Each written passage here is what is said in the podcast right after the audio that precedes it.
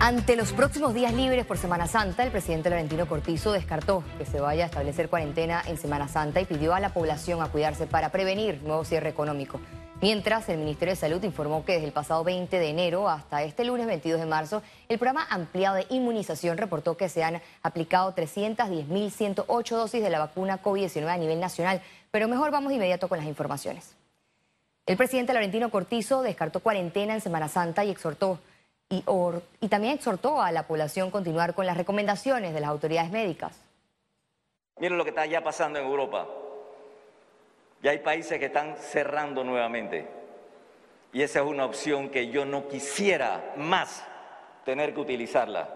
El mandatario de la República mostró preocupación por los últimos casos de coronavirus reportados y ante la realidad de un posible repunte vaticinado por científicos. Sábado 20 de marzo, hace dos días. 5% de positividad. Siete defunciones. Una en el Panamá de los barrios. Distrito de San Miguelito, Distrito de Panamá, Distrito de Arreján y Distrito de La Chorrera. Una. Y ayer, dos defunciones. Cortizo dejó claro que no le gustaría aplicar otra cuarentena. Pero ¿qué es lo que tenemos enfrente ahora? Semana Santa. Eso es lo que tenemos frente a nosotros, Semana Santa. ¿Qué es lo que yo les pido a los panameños, a las panameñas? Por favor, para no tener que cerrar nuevamente algo que no quiero ni imaginarlo cerrar la economía, para no tener que estar viendo todos los días el informe diario de COVID con los fallecidos, para no tener la posibilidad de que se nos colapse el sistema de salud que no ha colapsado en este país. Su discurso estuvo centrado en no bajar la guardia y las medidas sanitarias. Yo necesito, por favor, que cada panameño se cuide, porque el gobierno no puede cuidar a cada panameño y panameña. Semana Santa se moviliza mucha gente hacia el interior y eso está bien, pero cuídense. El Ejecutivo estima que para la semana del 12 de abril comience la jornada de vacunación contra la COVID-19 para los adultos mayores de 60 años en el circuito 810, seguido del circuito 87. Félix Antonio Chávez, Econius. Expertos aseguran que todas las vacunas contra el COVID-19 son efectivas. Además, descartaron y destacaron que la vacunación es la herramienta más poderosa para controlar el virus. Realmente no hay una vacuna mejor que la otra. Todas son buenas, todas las que nos están ofreciendo son buenas vacunas, son eficaces, son seguras, eh, pero lo más importante es que todas, todas, todas previenen hospitalización, enfermedad severa y muerte al 100%. La positividad de pruebas COVID-19 en Panamá cayó a 4.9%. Veamos en detalle las cifras del MINSA. 351.213 casos acumulados de COVID-19. 222 sumaron nuevos contagios por coronavirus. 715 pacientes se encuentran hospitalizados, 99 en cuidados intensivos y 616 en sala. En cuanto a los pacientes recuperados clínicamente, tenemos un reporte de 339.961. Panamá sumó un total de 6.052 fallecidos, de los cuales 8 se registraron en las últimas 24 horas.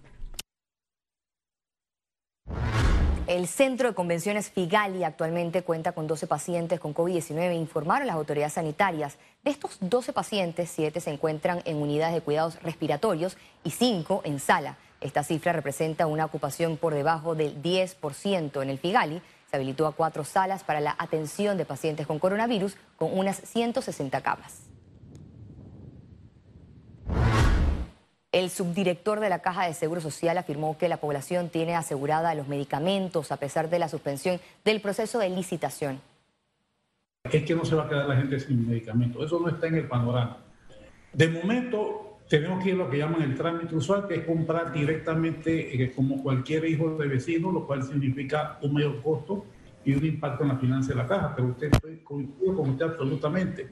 Nuestros abogados están evaluando todas esas opciones y yo particularmente no descartaría inclusive una ley de emergencia si es necesario para salir adelante. El presidente Laurentino Cortizo recibió los perfiles de aspirantes a la dirección de la Secretaría Nacional de la Niñez, Adolescencia y Familia. El mandatario reveló que la ministra de Desarrollo Social le presentó el informe de la evaluación de los nombres a ocupar el cargo y manifestó que existen buenas candidatas. Espera la designación de la nueva directora de CENIAF en los próximos días, luego de la salida repentina de Mayra Silvera en medio del escándalo de denuncias por abusos físicos, psicológicos y sexuales a menores en albergues supervisados por el Estado panameño. También indicó que la designación del nuevo procurador de la Nación no está entre sus prioridades y continúa con el análisis del veto o sanción del proyecto de ley 508 que establece ajustes en matrículas de escuelas y universidades particulares. La mesa plenaria del diálogo por la Caja de Seguro Social llegó a un consenso este lunes en cuanto al porcentaje de votos que se requerirá para aprobar metodología de discusión. De acuerdo a lo consensuado, la cifra mínima es de 81% de los participantes. El diálogo inició con un total de 27 miembros de diversos sectores, pero tras la salida del Consenso Nacional de Trabajadores, el diálogo quedó con 22. Juan Antonio Ducret es ratificado como nuevo director del IDAN. Este lunes, el Pleno de la Asamblea Nacional ratificó a Ducret con 38 votos a favor, 2 en contra y 0 abstenciones.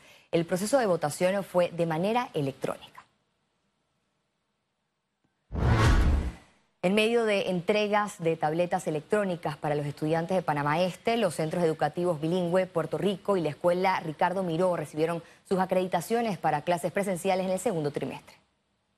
Bueno, nosotros en nuestra programación, en nuestra escuela tenemos un plan de trabajo alternado, nosotros tenemos toda una logística desde los grados bajos hasta los grados altos.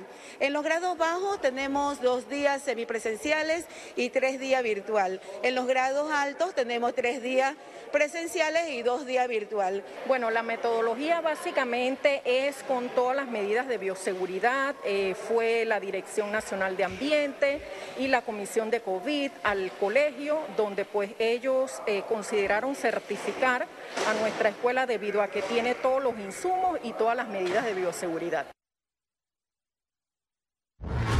El ministro de Vivienda y Ordenamiento Territorial, Rogelio Paredes, reveló que el gobierno nacional no tolerará las invasiones de precaristas. Aquí en el área este y hacia Chepo son 16.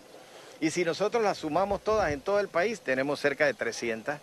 Y hay invasiones de 6 años, de 8 años. La administración pasada miró para otro lado mientras estaban invadiendo. Y esos son problemas que estamos heredando nosotros. Y sí, claro que buscamos algunas opciones. Si los terrenos son del Estado, Economía. El proceso de reapertura en Panamá registra avances en algunos sectores y cierre definitivo de empresas. El gobierno aseguró que la reapertura en Panamá se desarrolló de forma sostenible. Ya prácticamente todas las actividades están funcionando, se han eliminado la mayoría de las restricciones, ya los sábados y domingos se puede funcionar y el llamado es súper importante, que en este momento no bajemos la guardia con las medidas de bioseguridad. Sin embargo, el Ministerio de Comercio e Industrias reportó que entre enero y marzo de 2021 se cancelaron 5.263 avisos de operación, lo que se traduce en cierre definitivo de negocios. Analizan si está vinculado o no a la pandemia. El número de cancelaciones de avisos de operación que nos demuestra la finalización de una actividad eh, no ha sido importante. Yo, yo me siento tranquilo. Obviamente han sido momentos difíciles y hay empresas que han preferido aguantar un poco su apertura. Pero también, pero también quiero decir que cuando uno cancela un aviso de operación, no necesariamente es porque cerraste el negocio, sino porque de repente cerraste una sucursal y continuaste con otra.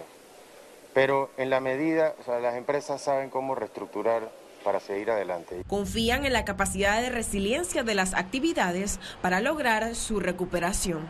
Ciara Morris, Econews.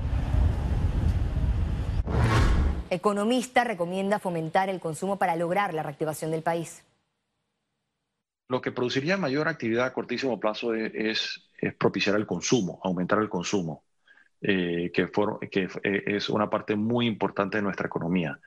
Pero en la medida que los ingresos, sobre todo de trabajadores y hogares que están vinculados al sector privado, han desaparecido, se han disminuido de forma importante, no va a ocurrir eso. Entonces, regreso a lo mismo que había comentado anteriormente, utilizar los, recursos que tenemos dirigidos a apoyar a esas personas y a esos hogares que han perdido sus ingresos hasta que logren reinsertarse eh, en la economía. Este lunes, la Cámara de Comercio y Pro Panamá inauguraron la Expo Negocios Latinoamérica. El evento virtual se desarrollará del 22 al 31 de marzo a las 24 horas del día. Tiene como finalidad apoyar al sector empresarial en su reactivación económica a través de reuniones de negocios con más de mil compradores de Europa y América Latina interesados en Panamá. Para participar, los interesados deben registrarse en comerciopanamá.com. Hoy nos acompañan unas 200 empresas locales e internacionales, exportadoras, distribuidoras y proveedoras de servicios que podrán interactuar, interactuar con miles de visitantes las 24 horas durante los próximos 10 días. A ustedes, gracias por la confianza depositada. Además de la exposición, nos hemos preocupado en ofrecer en el marco de Expo Negocios Latinoamérica una serie de conferencias magistrales, al igual que un networking virtual en tiempo real Al regreso, internacionales y recuerde, si no tiene la oportunidad de vernos en pantalla, puede hacerlo en vivo desde su celular a través de una aplicación destinada a su comodidad. Es Cable Onda Go, solo descárguela y listo, ya venimos. En breve volvemos con ustedes.